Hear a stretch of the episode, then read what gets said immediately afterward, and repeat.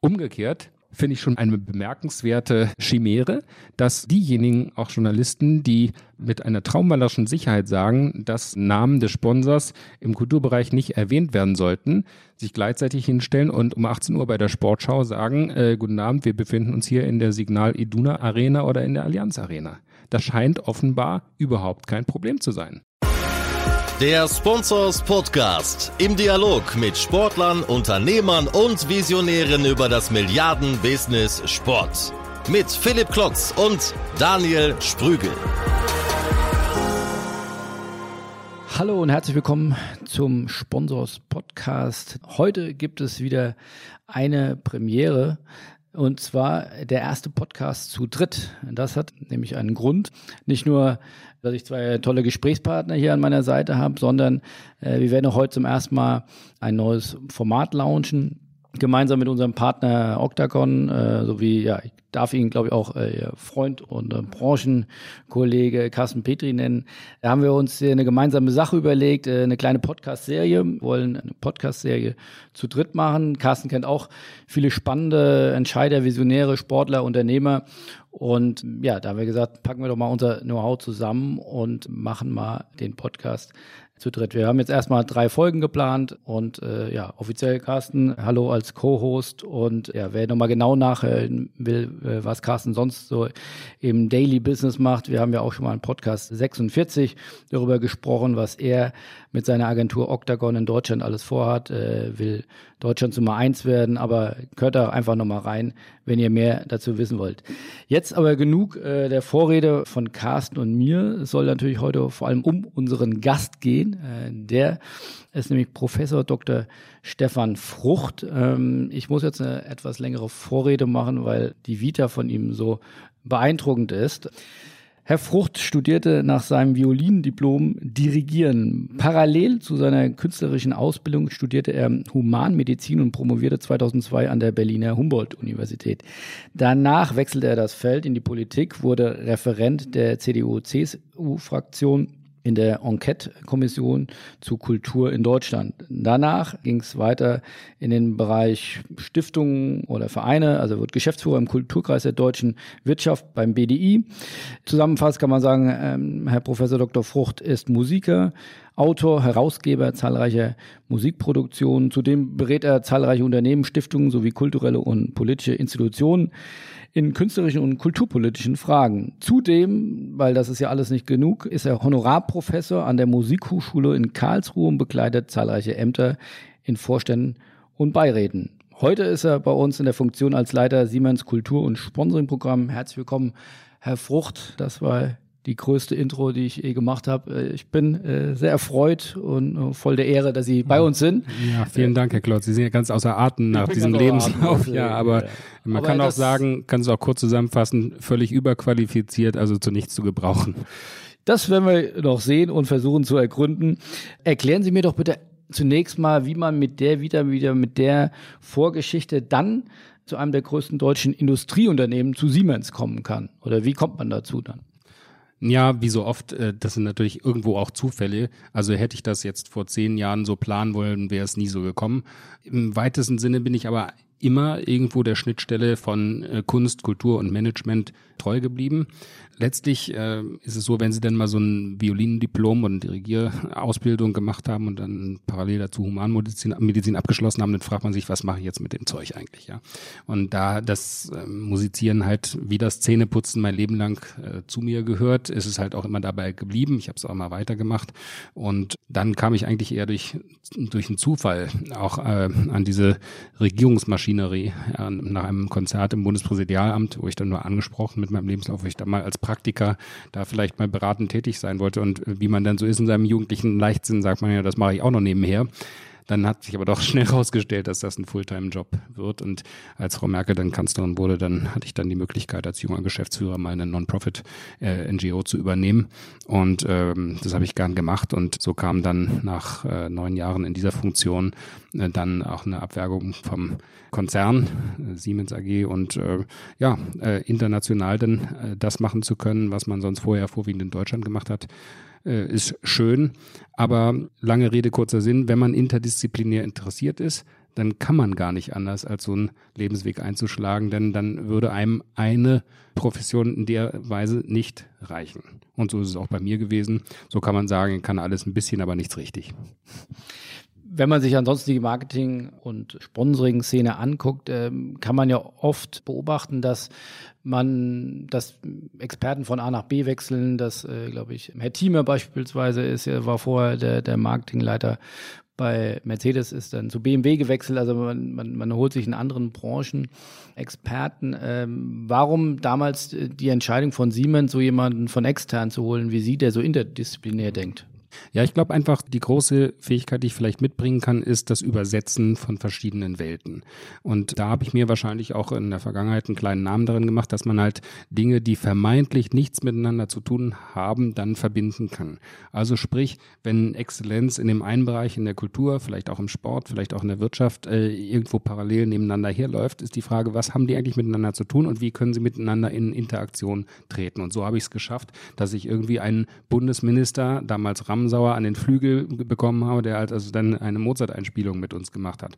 Oder so kann man es eben auch schaffen, CEOs oder Wirtschaftsvertreter äh, zu Erklärern von Kunst werden lassen und umgekehrt. Vor allem aber auch Künstler oder Kreative zu Erklärern von größeren gesellschaftlichen und politischen Zusammenhängen.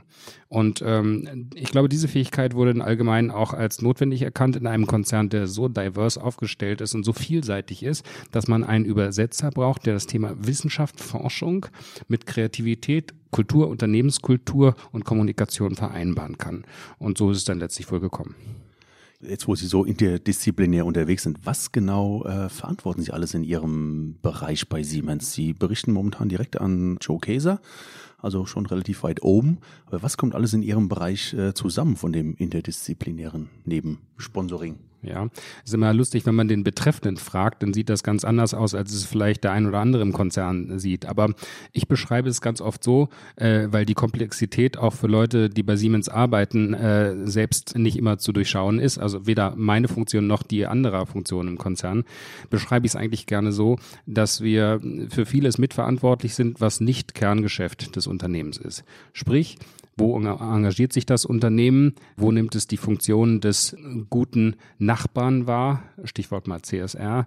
Wo sind Kooperationen angedacht, die in dem Sinne nicht mit typischem Produktportfolio zu tun haben, aber trotzdem an Schnittstellen mit dem Konzern zu tun haben. Also sprich das Thema Sponsoring, Unterstützung, CSR, aber auch natürlich besondere Aktionen, die halt das Interface zwischen Wissenschaft, Technik, Forschung und Gesellschaft beinhalten. Carsten, was würdest du denn sagen? Äh, Diversität oder Interdisziplinarität oder Expertentum? Was braucht es im Sportbusiness? Welche, welche Trends siehst du da gerade im Markt? Es äh, braucht definitiv die äh, gesunde Mischung. Ist noch gar nicht so lange her. Es war quasi ein Abfallprodukt eines anderen Interviews, das wir geführt haben. Äh, da habe ich das auch schon mal gesagt. Äh, wir merken momentan so, wie sich die Disziplin entwickelt, äh, dass immer mehr in Kampagnen gedacht wird, gedacht werden muss dass dann das reine Expertentum von althergebrachtem Sponsoring, was nach wie vor viel mit Logopräsenz, Reichweite und TKPs zu tun hat, dass dieses Expertentum nicht ausreicht, um äh, das gesamte Potenzial von äh, Sponsoring-Partnerschaften äh, ausleben zu können. Deswegen braucht es äh, diverses Know-how in den Abteilungen, in den Bereichen oder enge Kooperation verschiedener Bereiche, wenn es um das Thema äh, Sponsoring solcher Partnerschaften geht und nicht nur Expertentum über einzelne Sportarten, Eventformate und äh, Bandengestaltung. Um da nochmal zu ergänzen, da anzuknüpfen, das Thema ähm, Know-how-Transfer. Es gibt eigentlich auch ein schönes Beispiel aus dem Sport, an das, das ich mich erinnere, wo ähm, mal ein, ich glaube, bekannter Hockeytrainer dann zum Fußball gewechselt ist. Ähm, ich glaube, der Trainer der Hockey-Nationalmannschaft der Frauen war das, der dann ins Thema Fußball gewechselt ist, da auch leidlich erfolgreich geworden ist.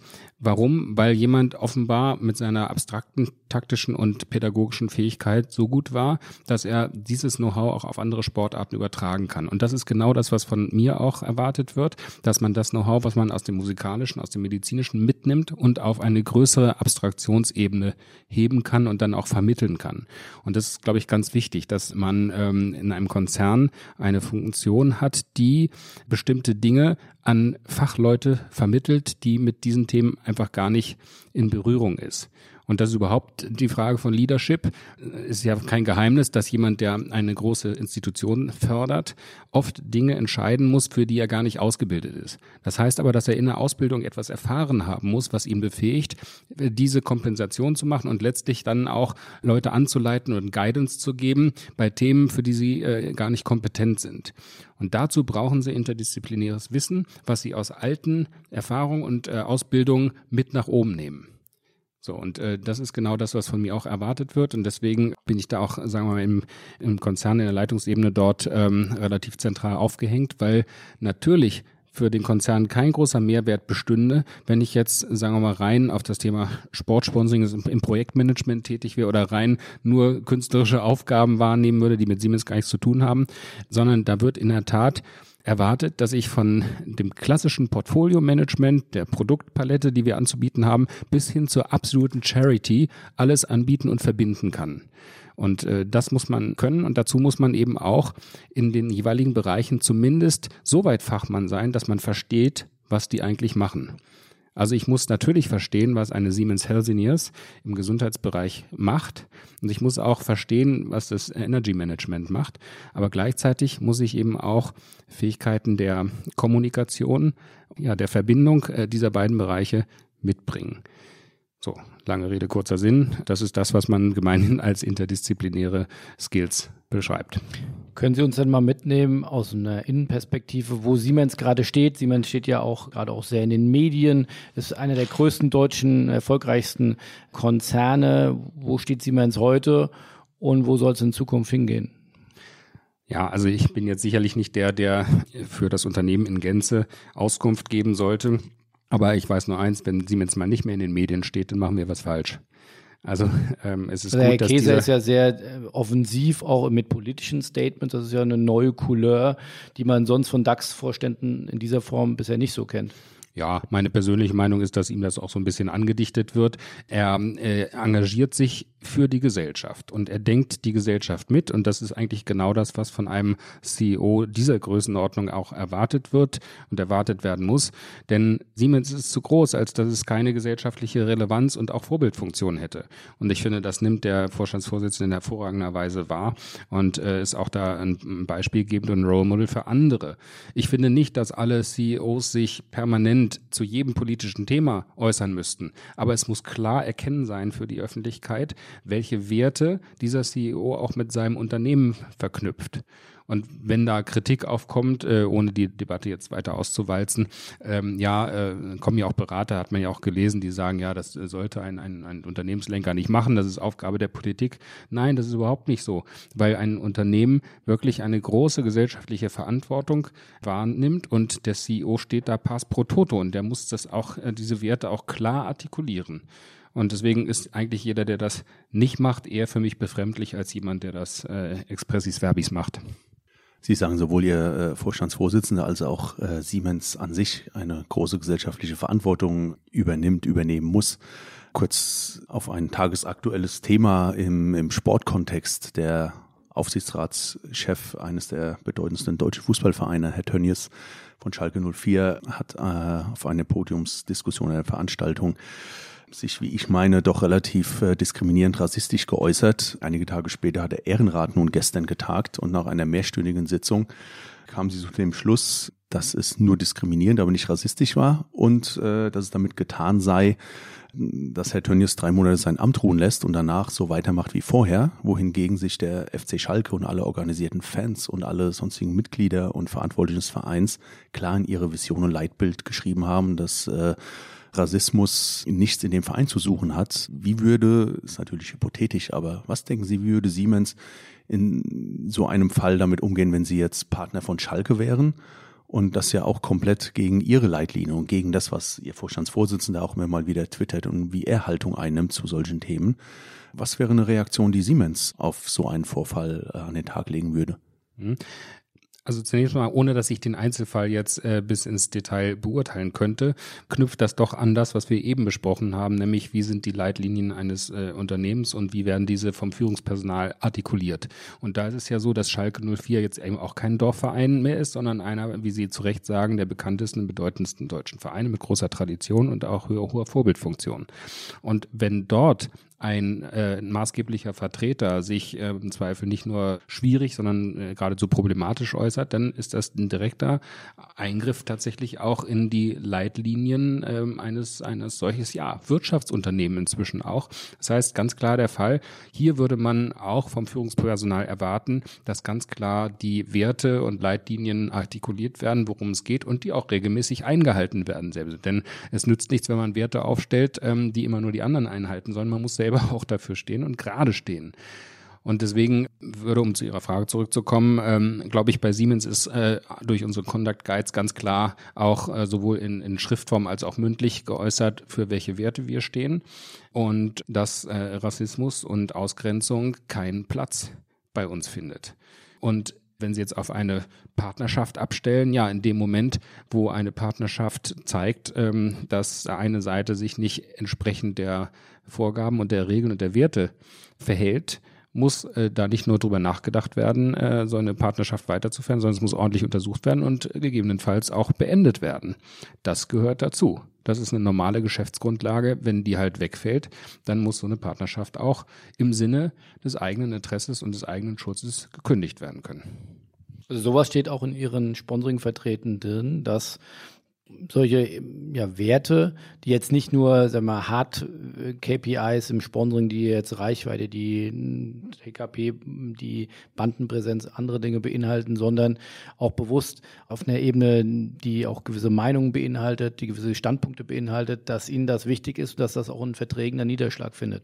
Ja, ohne jetzt in die einzelnen Vertragsbausteine reinzugehen, äh, kann man zumindest so viel sagen, dass äh, jeder Vertrag auch enthalten sollte, a, nicht nur eine Compliance-Klausel, das machen wir standardmäßig, ist uns ganz wichtig, äh, sondern eben auch, dass eben jeder auch in der Partnerschaft dazu beitragen muss, dass weder die eigenen noch die Werte und der Ruf des anderen äh, beschmutzt oder geschädigt wird. Auch in so einem Fall sind ja Ausstiegsmöglichkeiten da, denn man macht ja eine Partnerschaft, um gegenseitig äh, das Vorhaben, das Weiterkommen zu unterstützen. Und da ist also jeder, äh, jedes Fehlverhalten auch viel am Platz und muss auch geahndet werden.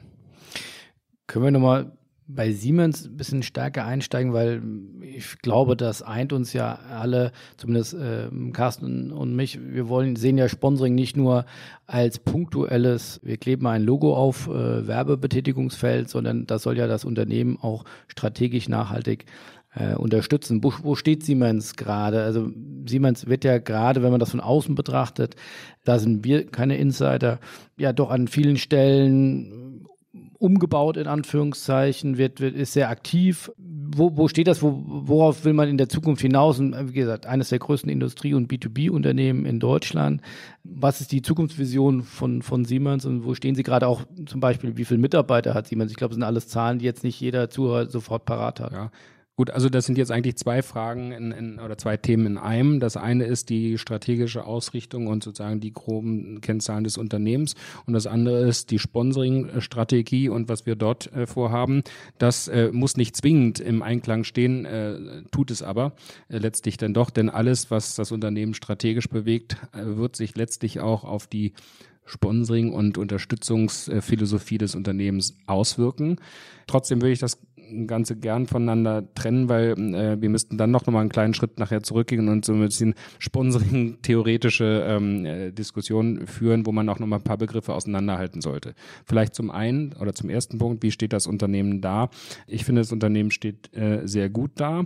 Natürlich hat jeder Konzern seine äh, Schwierigkeiten, die auch wellenförmig immer mal wieder kommen, aber letztlich ist der Konzern auch mit der neuen Vision 2020 Plus sinnvoll aufgestellt. Und ähm, zur Mitarbeiterzahl, wir haben rund 380.000 äh, Mitarbeiterinnen und Mitarbeiter weltweit. Das ist also natürlich ein sehr großes Unternehmen. Und dass wir jetzt eben vielleicht nicht in aller Munde so weit sind, jetzt mal auch vielleicht im äh, Sport oder im Sponsoring-Kontext, liegt natürlich auch daran, dass unser Hauptgeschäft auch ein Stück weit eben äh, ein sogenanntes B2B, also Business-to-Business-Geschäft ist und der Consumer-Bereich eben doch äh, sehr überschaubar ist. Insofern ähm, ist das auch nicht verwunderlich, dass da manche anderen Unternehmen äh, da mehr im Fokus sind. Trotzdem darf man eins nicht vergessen, durch die vielen Mitarbeiterinnen und Mitarbeiter, die in Lohn und Brot sind weltweit, ist natürlich die Relevanz des Unternehmens schon daher mal gegeben, abgesehen von seinem Produktportfolio, was ja als Infrastrukturportfolio ähm, äh, ja lebenswichtig eigentlich für fast alle Bereiche, alle Gebiete der Welt sind. Ist, ne? Und insofern, wenn es Siemens schlecht geht, geht es auch Deutschland schlecht und umgekehrt.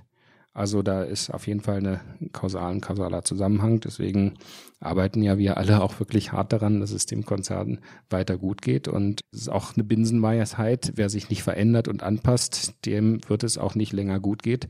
Auf einen Nenner gebracht. Wer will, dass die Welt so bleibt, wie sie ist, der will nicht, dass sie bleibt. Und da unternimmt Siemens große Anstrengungen, sich auch an die Herausforderungen der Zukunft äh, Stichwort mal Energieversorgung, Umwelt äh, anzupassen und dort auch neue Geschäftsfelder zu erschließen. Wenn man das nochmal in drei, vier Worten oder, oder Clustern sagen äh, sollte, also Infrastruktur ist ein großes Thema, Energie, also gibt es da so Buzzwords, wo man sagt, das sind die Schwerpunkte, für die Siemens in Zukunft stehen will? Ja, das würde ich jetzt in meinem Verantwortungsbereich ungerne tun, weil ich da andere sehe, die da Auskunft geben sollten. Aber äh, es ist ja klar, wenn man sich die Unternehmensgeschichte anschaut, dass das Thema ähm, Digitalisierung, Automatisierung und Elektrifizierung natürlich immer maßgeblich sein werden und äh, da auch ein großer Schwerpunkt drauf liegt. Das war ja zwischenzeitlich auch mal Siemens als, als Handyanbieter im Markt, das ist ja schon ein paar Jahre her. Da war es ja dann weg vom B2B-Business, aber dieser Fokus soll klar bleiben. B2B ist die Zukunft äh, für, von Siemens. Ja, wie gesagt, da möchte ich ungern äh, der, dem Management vorgreifen. Das werden Sie verstehen, weil es ist klar, dass ähm, morgen theoretisch sich Dinge äh, entwickeln, globalpolitisch gesehen, auf Entwicklungen, auf die wir sozusagen heute Abend schon reagieren müssen. Deswegen kann ich Ihnen das nicht äh, mit äh, abschließender Sicherheit sagen. Aber ich kann nur so viel sagen, dass jedes Unternehmen äh, der Größe von Siemens weiß, welche Stärken es hat und wissen sollte und auch wissen sollte, wo es keine so großen Kompetenzen hat. Und da muss man sich dann immer fragen, äh, inwieweit möchte man in solche Bereiche hineingehen. Jetzt haben Sie ja ähm, über die Vision 2020 Plus kurz gesprochen, die, die Themenfelder, die Siemens äh, für die Zukunft umtreibt, genannt. Solche Visionen bekommen wir als Agentur immer wieder von Unternehmen oder äh, von Bestandskunden oder auch gerade in Pitches immer wieder vorgelegt. Das ist unsere Vision, ja die Unternehmensstrategie äh, entwickelt. Das geht dann an die Sponsoring-Abteilung, die macht dann einen Pitch, hat die Vision mal mehr, äh, mal besser, mal weniger gut verstanden. Und wir müssen darauf Konzepte entwickeln, Kampagnen entwickeln oder auch eine richtige Plattform im ersten Schritt mal auswählen. Wie stellen Sie denn sicher, dass die Vision auch in Ihren äh, Partnerschaften, ob jetzt im Sport oder im Kunst- oder Musikbereich, sich denn auch wiederfindet? Oder gibt es eventuell dann doch auch einen Bruch? Da auf der einen Seite steht die Vision, auf der anderen Seite werden Engagements und Partnerschaften eingegangen, weil es gerade eine Opportunität gibt oder ähm, irgendeiner eine Vorliebe für das ein oder andere Thema hat. Ja, ich ahne, wo Ihre Frage hinauslaufen soll. Also Helmut Schmidt hier in Hamburg hat ja mal gesagt, wer Visionen hat, sollte zum Arzt gehen. Ich weiß nicht, ob ich ihn ja hundertprozentig richtig zitiert aber in die Richtung geht es irgendwo. Aber auch wenn äh, Visionen vielleicht einen schlechten Ruf haben, letztlich braucht man doch etwas äh, beim Thema Leadership, was ähm, äh, Führung signalisiert und auch Orientierungspunkte gibt. Und äh, natürlich brauchen wir das bei einem Unternehmen der Größe Siemens umso mehr, dass jeder auch klar weiß, äh, welche Eckpunkte das Management einschlägt. Und um es mal ganz einfach zu sagen, also natürlich hat die Vision 2020 Plus, die im Wesentlichen auch eine Regionalisierung und vielleicht auch eine, äh, eine Spezialisierung zum Ursprung hat, natürlich auch Auswirkungen auf das Thema Partnerschaften. Sprich, wir müssen sicherstellen, dass die Partnerschaften, die getroffen werden, auch lokal und in den spezifischen schlanken Geschäftseinheiten, die wir aufbauen, getroffen werden können. Also es läuft eben doch nicht so, dass die Zentrale von oben her sagt, das machen wir jetzt und das deklinieren wir bis in das kleinste Land in Südamerika oder irgendwo hin runter, sondern es läuft dann doch so, dass regional die spezifischen hochspezialisierten und schlagkräftigen Flotteneinheiten äh, des Unternehmens selbst zunächst mal entscheiden müssen, welche Partnerschaften sie sinnvollerweise eingehen sollen. Also subsidiäres Konzept und äh, das setzen wir natürlich eins zu eins so um, wie es die Unternehmensleitung von uns auch erwartet. Welche Wichtigkeit, welche Rolle hat Sponsoring für Sie im Unternehmen? Ja, jetzt kommen wir doch an den Punkt. Äh, danke, dass Sie das nochmal äh, den Faden so aufnehmen, wo wir eine vielleicht einen kleinen kleinen Exkurs zum Thema Sponsoring machen sollten. Denn ich meine, hier sind wir ja in einem, wirklich in einem Fachmedium unterwegs, äh, wo man nicht erklären muss, äh, was Sponsoring ist. Aber ich würde mal sagen, 89 Prozent oder 90 Prozent der äh, Bevölkerung behauptet ja, dass Sponsoring eigentlich alles ist, was Unternehmen irgendwie äh, tätigt, wenn es irgendwelche Unterstützung von äh, unternehmensfremden Einheiten betreibt. Das ist ja mitnichten so. Also wir reden hier über einen sehr weiten Bereich meiner Verantwortung im Unternehmen. Das ist nämlich im Grunde ähm, die eine Seite von sehr äh, businesslastigen wirklich im Sponsoring, Leistung gegen Gegenleistung, marketingnahen Bereich bis hin ich mache jetzt mal eine große Handbewegung auf die andere Seite bis hin äh, zur wirklichen reinen Charity, wo sie halt auch soziale, kulturelle Wissenschaftsorganisationen unterstützen, die also mehr ins Richtung Non-Profit gehen. Das alles wird ja vom Laien gemeinhin unter Sponsoring verstanden, selbst wenn letzteres überhaupt kein Sponsoring ist. Aber die große Kunst besteht ja jetzt wirklich darin, wo setzt man ein geschäftlich relevantes Signal und wo bleibt man mehr im Hintergrund und macht das Ganze weniger werblich. Da braucht man ein bisschen Erfahrung, Gespür auch für das äh, Metier. Da ist es natürlich so im, im kulturellen, sozialen Bereich, dass das dann eher mal Richtung Non-Profit geht und ähm, wo wir Business-Lösungen anbieten im Sportbereich, Stichwort mal PLM-Software oder Mindsphere-Lösungen, da geht es natürlich dann auch sehr schnell um äh, tatsächlich Leistung gegen Gegenleistung, was viel weiter als das Thema Logo gegen Geld bedeutet.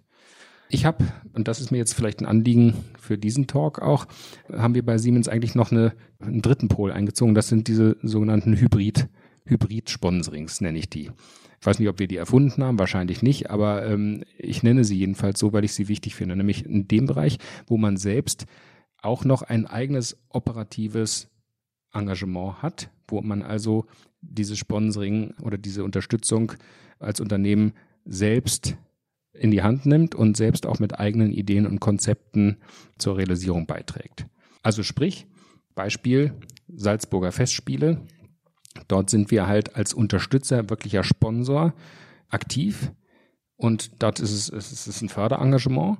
Aber wir kommen mit einer Hybridlösung aus dem Siemens Arts Programm dazu, dass wir sagen, die Scene-Workshops, von denen im Vorgespräch kurz die Rede war, also sprich die Schulung von Management mit eigenen Inhalten, und auch Preisträger, die von unseren Siemens Opera Contest dort auftreten können, praktisch äh, dort zu integrieren in das äh, Betätigungsfeld der Salzburger Festspiele. Das ist dann eben das Hybrid-Moment, wo also Förderung und eigene operative Projekte zusammenlaufen.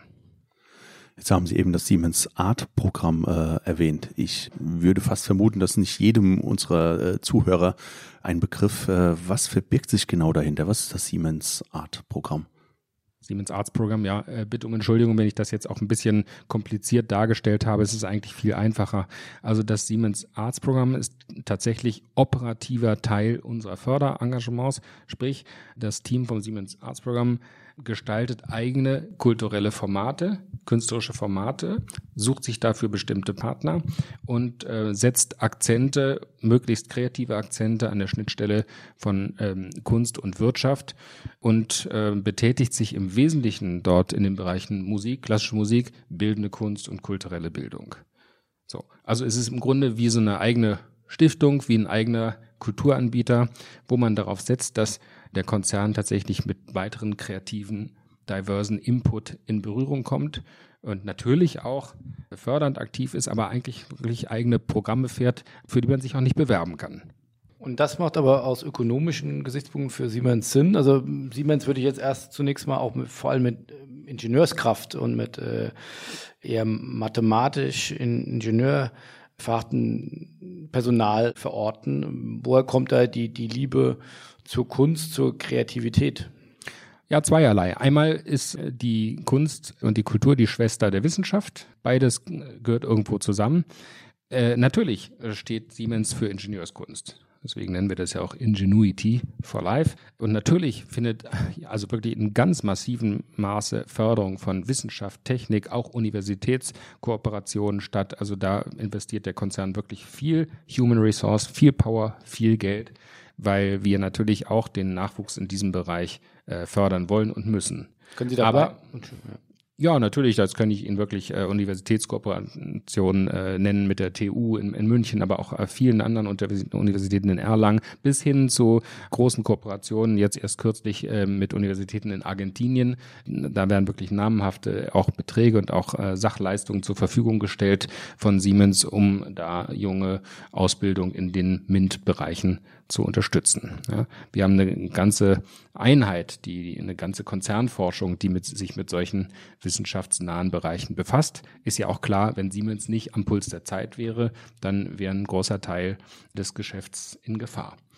Aber man kann eben auch von anderen, und das ist auch meine Philosophie, von anderen Professionen, von anderen Exzellenzen profitieren und muss das auch. Siemens beschäftigt ja mit nicht nur Ingenieure, sondern natürlich auch hoffentlich mit die besten Kaufleute, die besten Juristen, die besten Kreativen, die besten Marketingleute, die besten Physiker, Naturwissenschaftler. Also das alles spielt eine Rolle und diese Menschen brauchen Inspiration und sie brauchen auch äh, kreativen Input. Und da wird es also niemand, jemanden verwundern, dass auch der Unternehmensgründer Werner von Siemens sowie seine späteren Nachfolger, auch Ernst von Siemens, immer die Nähe auch zur Kunst und Kultur und zu Kreativen gesucht haben. Das lässt sich daran ablesen, dass Menschen wie Ernst von Siemens dann eine eigene Kunststiftung und eine eigene äh, Musikstiftung gegründet haben, die hoch erfolgreich sind. Und insofern spielt ähm, dieses Engagement vielleicht jetzt nicht eins zu eins in die Bilanz hinein, äh, jedenfalls nicht mit Konzerngewinnen, aber doch mit Sicherheit in die Reputation und mit Sicherheit in äh, das Konzernimage und mit Sicherheit auch in die Attraktivität von Siemens als Arbeitgeber für junge Talente. Jetzt haben Sie sehr viele Beispiele aus Kunst, Kultur, Bildung, Wissenschaft genannt. Wenn wir die Sponsoringlandschaft betrachten, ähm, gibt es ein Sponsoringfeld, das überstrahlt bei weitem alles, das ist der Sport welchen Stellenwert hat denn Sport, äh, Sponsoring und Partnerschaften im Sport für, für Siemens? Ja, Siemens hat traditionell ähm, kein großes Sportengagement gezeigt, jedenfalls nicht im professionellen Sponsoring-Bereich. Das liegt eben auch in gewisser Weise darin, dass die Philosophie ja immer, jetzt mal grob vereinfacht ist, ähm, je mehr B2C-Geschäft, desto wirksamer ist der Sport. Äh, ich glaube das nicht wirklich. Ich glaube, dass äh, Sport auch für B2B-Unternehmen eine große Rolle spielt, aber das muss dann eben anders aufgestellt werden. Und so haben wir es eben bei unserem großen Engagement jetzt, dem äh, FC Bayern Sponsoring eben auch gemacht. Da ist das Sportsponsoring eigentlich eher ein Portfolio-Sponsoring. Das heißt, was wir nicht machen, Logo gegen Geld und dann noch ein bisschen Hospitality, also Loge dazu. Das ist langweilig und das, äh, das, das führt uns auch nicht weiter, sondern uns ist ganz wichtig, dass die Partnerschaft auf Augenhöhe wichtig, wo wir praktisch mit unseren Lösungen dem FC Bayern helfen können, besser zu werden. Sowohl mit Technik, mit Sachleistungen als auch mit Know-how. Und deswegen ist diese Sponsoring-Form meines Erachtens eine ganz, ganz intelligente und sinnvolle, die auch für beide Seiten hilfreich ist.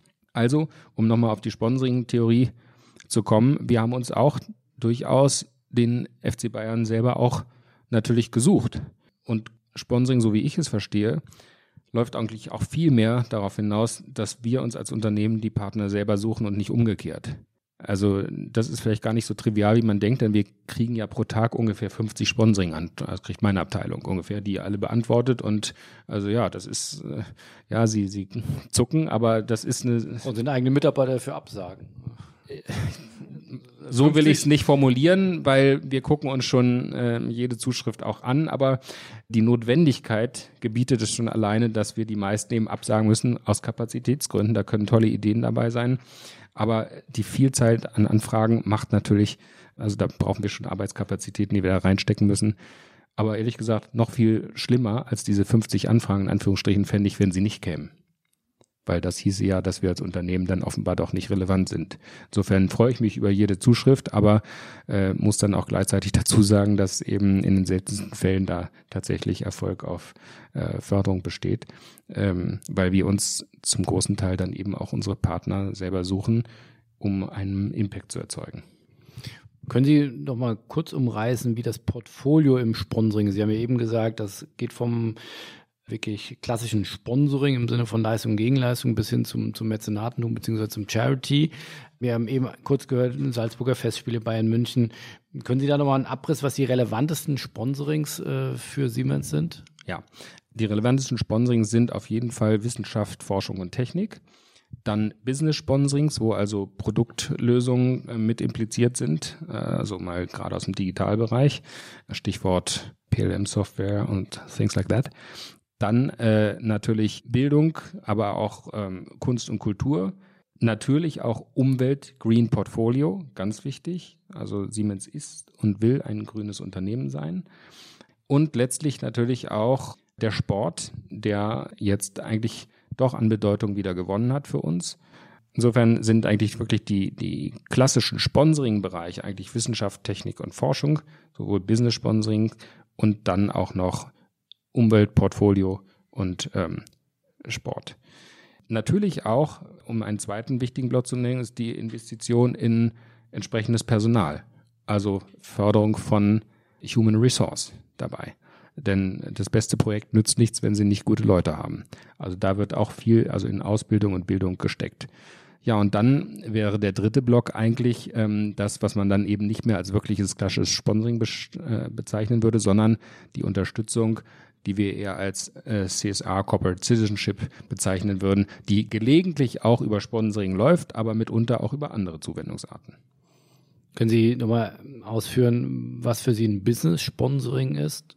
Das ist jetzt, also jetzt mir kein bekannter Begriff. Äh, also ich könnte mir vorstellen, in der Vorrecherche gesehen, dass Sie auch Partner sind der Expo in Dubai. Ähm, ist, fällt sowas bei Ihnen unter, unter Business-Sponsoring? Ja, also Business Sponsoring wäre zum Beispiel sowas wie Red Bull Racing, wo also ähm, wir im, im, im Formel 1 ist es ja, Bereich dann äh, letztlich ähm, sponsern, also Lösungen sponsern, die mit unseren Produkten zu tun haben, wo also auch Business-Kontakte zu bestimmten Kunden bestehen, wo also fertige Softwarelösungen weiterentwickelt, probiert, ausprobiert werden und äh, das eigentliche Produkt des jeweiligen äh, Sportes dann eben auch benutzt wird. Also wir benutzen ja unsere Software, um die Boote, die Formel 1 Wagen etc. schneller und besser zu machen. Insofern ist es ein, äh, wirklich ein integrierter Teil auch unseres Business.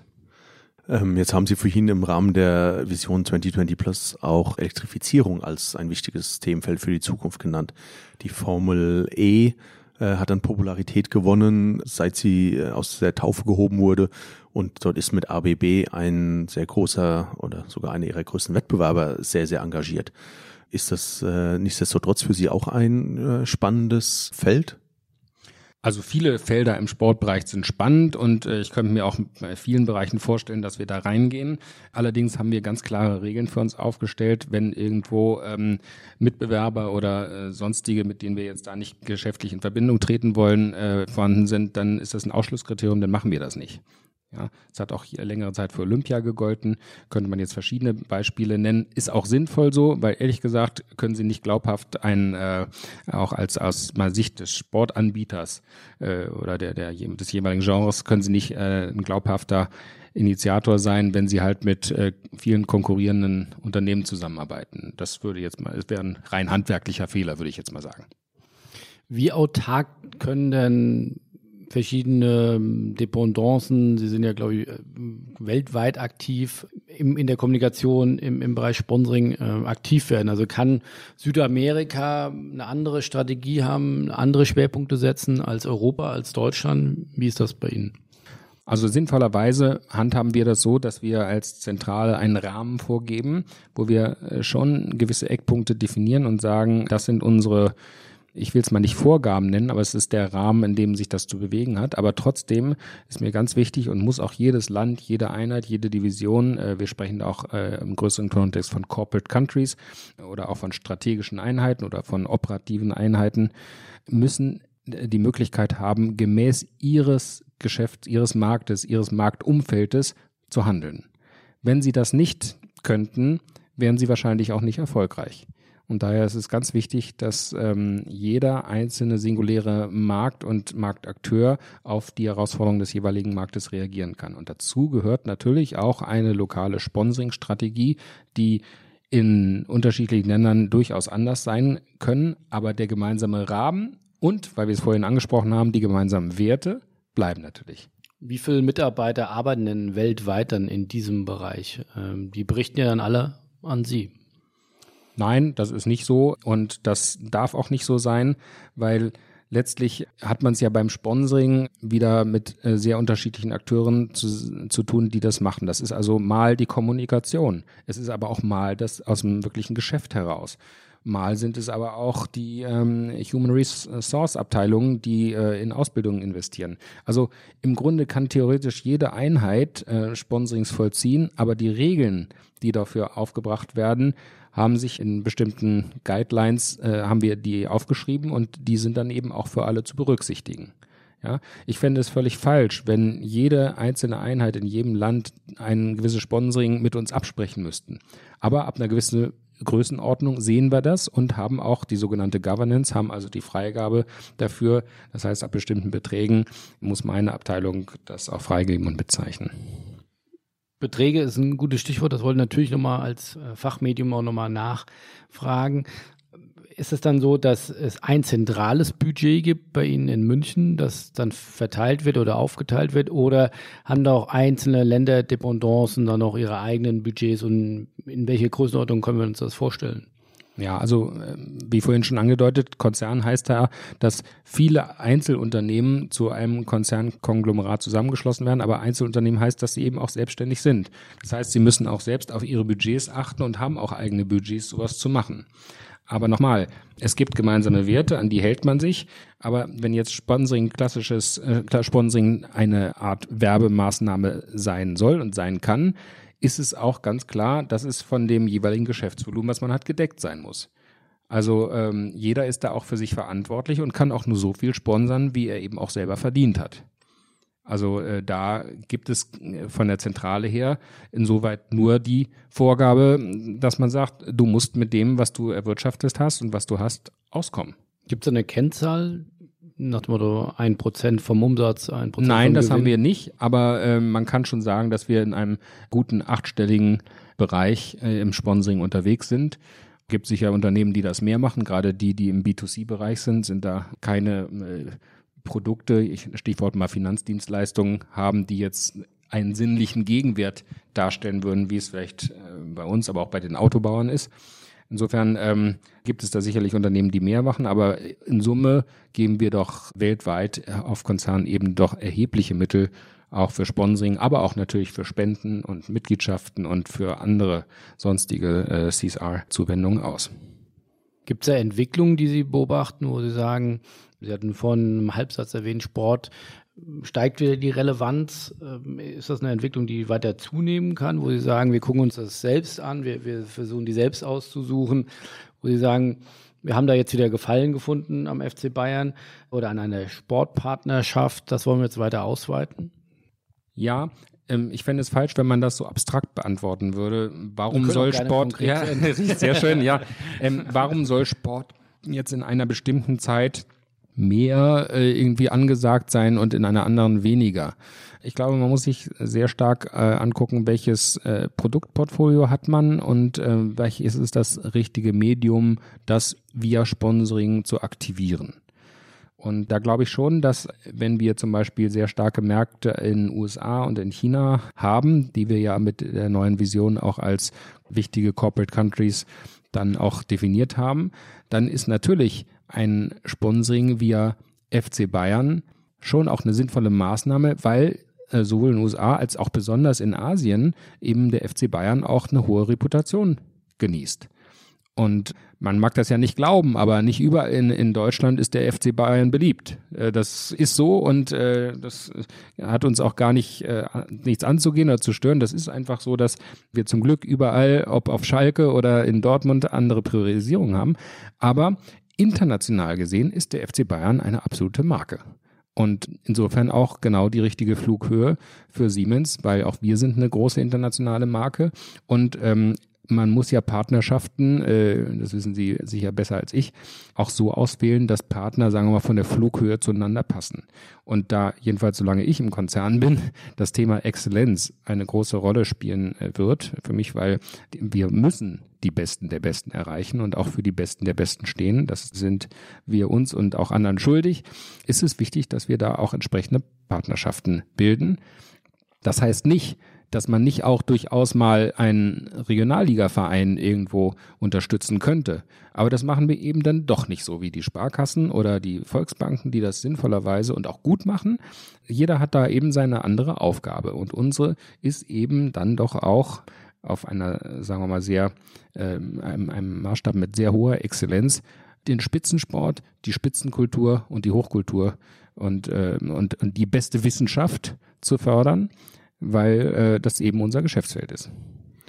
Was eint denn Hochkultur und Spitzensport, beziehungsweise eher auch, äh, was unterscheidet sie und was kann vielleicht der Spitzensport, also das Hauptinvestitionsfeld im Sponsoring, äh, vielleicht von Kultur und äh, Kunst lernen? Ja, jetzt haben Sie mich natürlich schön wieder aufs Glatteis geführt. Vielen Dank, Herr Petri, beziehungsweise ich habe es auch selber gemacht, weil ich natürlich jetzt ganz schnell in der Debatte bin, was ist Hochkultur und was ist Spitzensport und ist gerade das eine wertvoller als das andere? Ist es natürlich nicht. Man kann nur Spitzensport haben, wenn man auch in der Breite ein großes Angebot hat und auch viele neue Talente fördert, die vielleicht äh, jetzt noch nicht so gut sind, aber mal gut werden.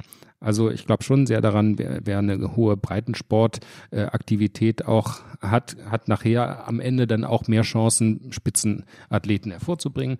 Und ähm, in der Kultur ist es ganz klar so, also ich weiß nicht, ob Sie es wissen, aber Deutschland verfügt mehr, äh, über genauso viele öffentlich geförderte Opernhäuser, Theater und Orchester wie der ganze Rest der Welt zusammen. Ja, also das ist schon eine bedeutende kulturelle Infrastruktur. Ja, jede zweite Oper, die weltweit gesungen wird, findet auf deutschem Boden statt. Das ist also wenigstens in einem Bereich sind wir führend. Ja, gibt noch ein paar mehr. äh, gibt noch ein paar mehr, aber vielleicht ist die deutsche Situation jetzt in diesem Kontext auch gar nicht so interessant. Aber wichtig ist, dass äh, es auch Unternehmen geben muss, die das Thema Exzellenz und ähm, Exzellenzcluster für sich entdeckt und da sind wir im hohen Maße in der Forschung engagiert. Also ich war gerade zum Beispiel äh, auch ein Sponsoring von uns, Jugend forscht. Äh, beim Bundeswettbewerb ist es wirklich beeindruckend, was 15-jährige äh, Leute da leisten, Jungs und Mädels, die wirklich so weit sind. Also kleines Beispiel, ich bin ja nur Mediziner auch, aber wenn mir da irgendwie ein 15-Jähriger alle Nebenwirkungen von Chloramphenicol, einem Antibiotikum, runterbeten kann und gleichzeitig auch noch darstellen kann, modellhaft, wie man dort mit Genveränderungen tatsächlich Veränderungen an, an der Wirkung dieser Medikamente her, hervorzaubern kann, dann ist das absolut beeindruckend. Ja, und wenn man da ist, sich bewegt, kann man auch, dann denkt man auch, ja, ich äh, kann doch nicht sein, dass der Forschungsstandort Deutschland so schlecht ist. Ja, also da äh, und ähnlich ist es wahrscheinlich im Sport, wenn Sie sich da in, in einschlägigen Leistungszentren der Bundesliga oder auch in anderen Sportarten, äh, gerade im Wintersport sind wir ja nun teilweise ganz gut bewegt, dann denkt man auch, also so schlecht ist das hier in Deutschland gar nicht. Und dennoch ist die Frage, sind wir wirklich in der Summe Weltspitze und können wir mithalten? Im Fußball habe ich da im Moment meine Zweifel. Das mögen andere besser beurteilen.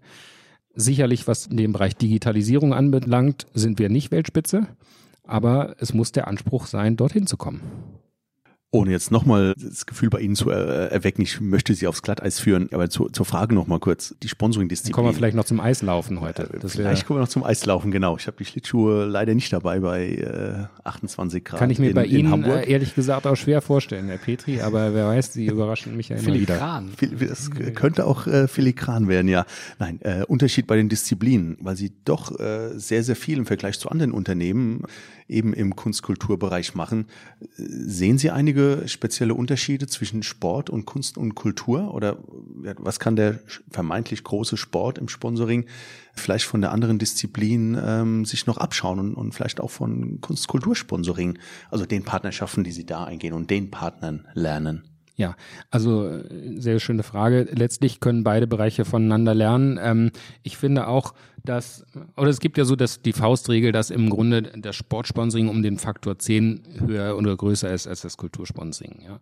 Lassen wir mal die Wissenschaft, äh, die ist außer Konkurrenz, da ist man auch ganz schnell in, ähm, aufgrund der, der, der starken technischen Notwendigkeiten ist man auch in, bei hohen Beträgen, aber sagen wir nur mal Sport und Kultur, die können beide sehr voneinander lernen. Ich finde auch, dass teilweise die Debatten über beide äh, Sponsoring-Arten sehr ideologisch geführt wird.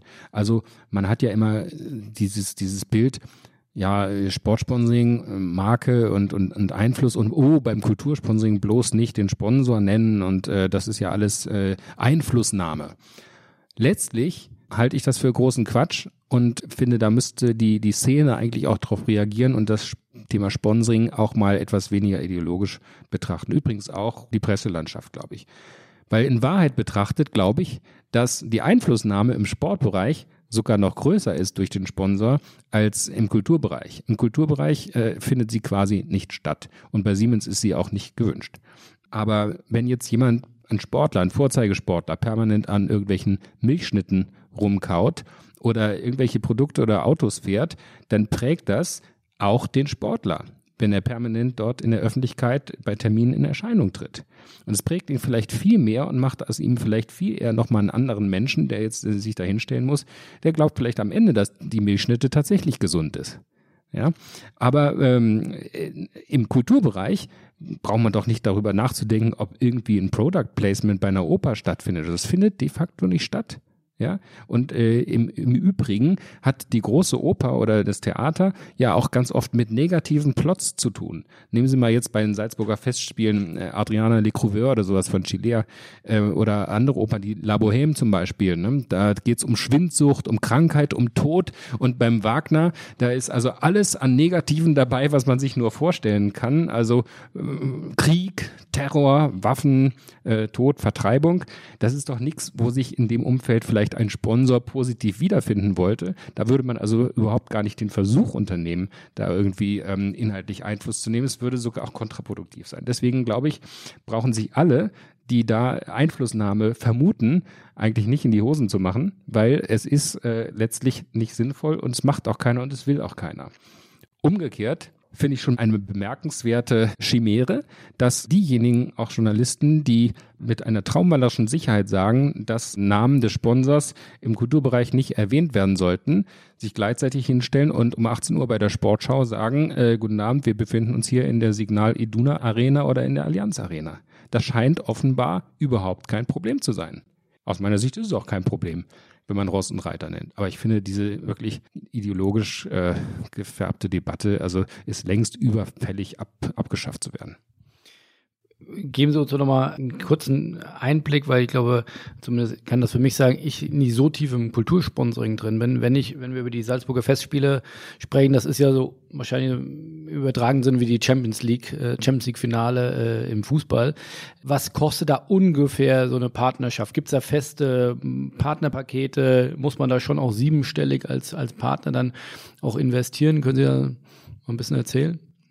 Die Frage ist eigentlich, was die Nennung von Beträgen für eine Relevanz hat. Dazu müsste man ja, sie muss man sie eigentlich immer ins Verhältnis der jeweiligen Kosten zu setzen, die jeweils das, das Projekt hat. Also bei einer, ich glaube, bei den Salzburger Festspielen macht eigentlich ein Hauptsponsor-Tätigkeit unter einer Million gar keinen Sinn. Ja, umgekehrt wundert man sich manchmal, wenn Sie jetzt die Dokumenta äh, anschauen, also das die, die, für die bildende Kunst die weltgrößte zeitgenössische Kunstveranstaltung alle fünf Jahre dann wundert man sich, was die für ein geringes Budget hatten, haben und äh, also Siemens sponsert die Dokumenta nicht, aber ähm, theoretisch kommt man damit viel weniger Geld auch viel weiter. Also sprich, die Salzburger Festspiele, also ein schöner Vergleich, ist irgendwo Champions League im Kulturbereich, ja, sicherlich. Und äh, das kostet natürlich auch entsprechend. Aber diese Partnerschaft ist wie ich es vorhin schon sagte, auch eine Art Hybrid. Wir veranstalten dort ja eben auch unsere Siemens Festspielnächte.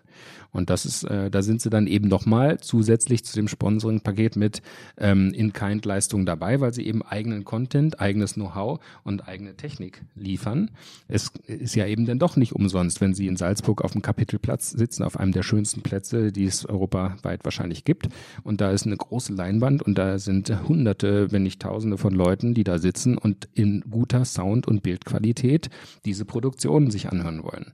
Das kostet eben schon was. Und das eben auch zu betreiben und zu aktivieren, wird ja immer vergessen. Die meisten Leute sagen, Sponsoring X kostet eben die Sponsoring-Summe. Aber in Wahrheit muss das ja aktiviert werden und äh, da kann man dann eben dann nochmal, äh, sagen wir, fast die Hälfte nochmal drauflegen. Da sind wir auf jeden Fall in dem Bezug noch ein bisschen schlauer geworden. Äh, jetzt mal abschließend so mal einen Blick vielleicht auch in die, ja, ein bisschen vielleicht in die Glaskugel, aber vor allem in die Zukunft. Mich würde interessieren, äh, wir haben viel über Interdisziplinarität gesprochen. Äh, wie schätzen Sie die Zukunft des Sponsorings ein? Ich will nochmal vielleicht äh, umreißen. Wir reden ja in einer Marketingwelt, die immer digitaler wird. wir reden über eine immer größere Nachweisbarkeit. Man kann alles tracken.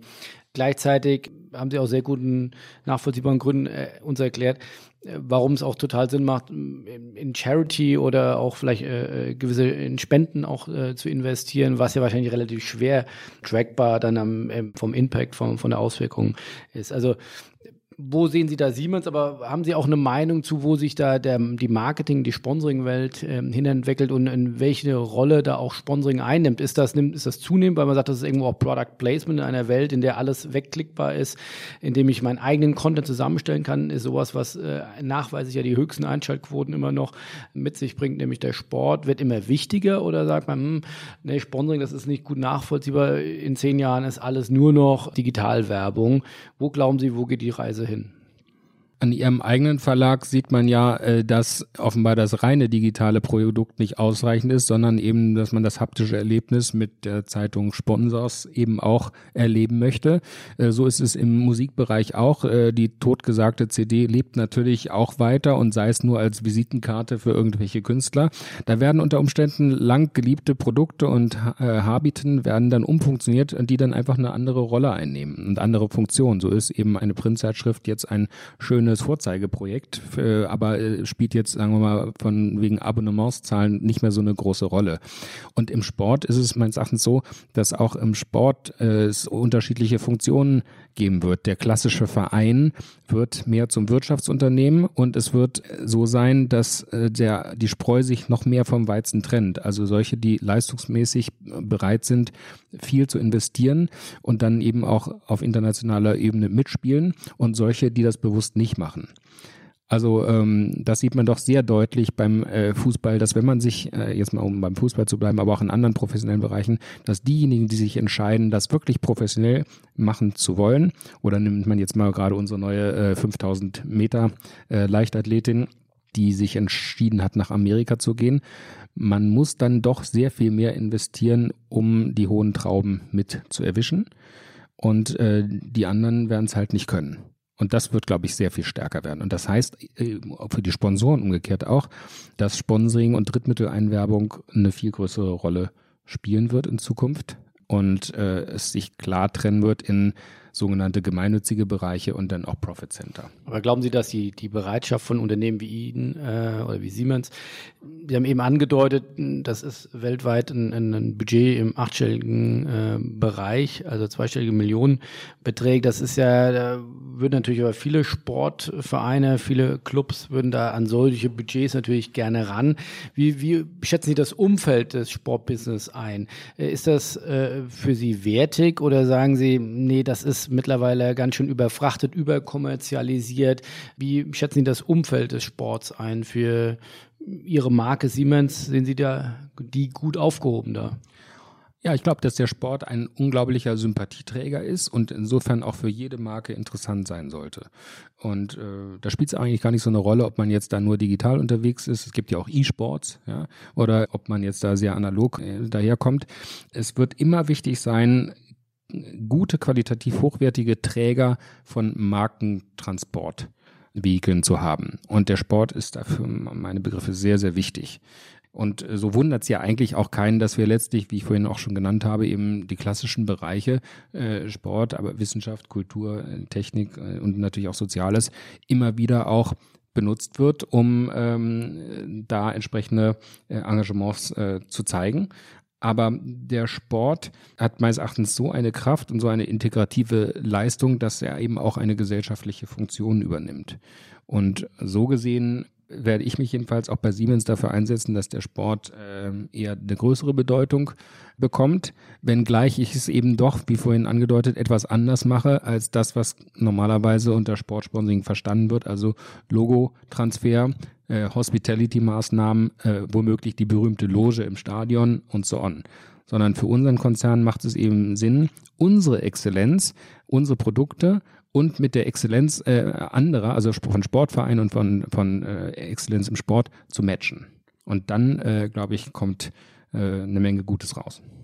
Das würde ich sagen, war das perfekte Schlusswort. Dann vielen Dank an die Runde und auf bald wieder. Wir hören uns ja mindestens noch zweimal in der Konstellation Klotz Petri mit einem spannenden Diskussionsgast. Vielen Dank, Herr Frucht, äh, und äh, wir sind sehr gespannt, wie sich die Engagements von Siemens weiterentwickeln. Ja, danke auch. Moin aus Hamburg. Moin aus Hamburg. Vielen Dank.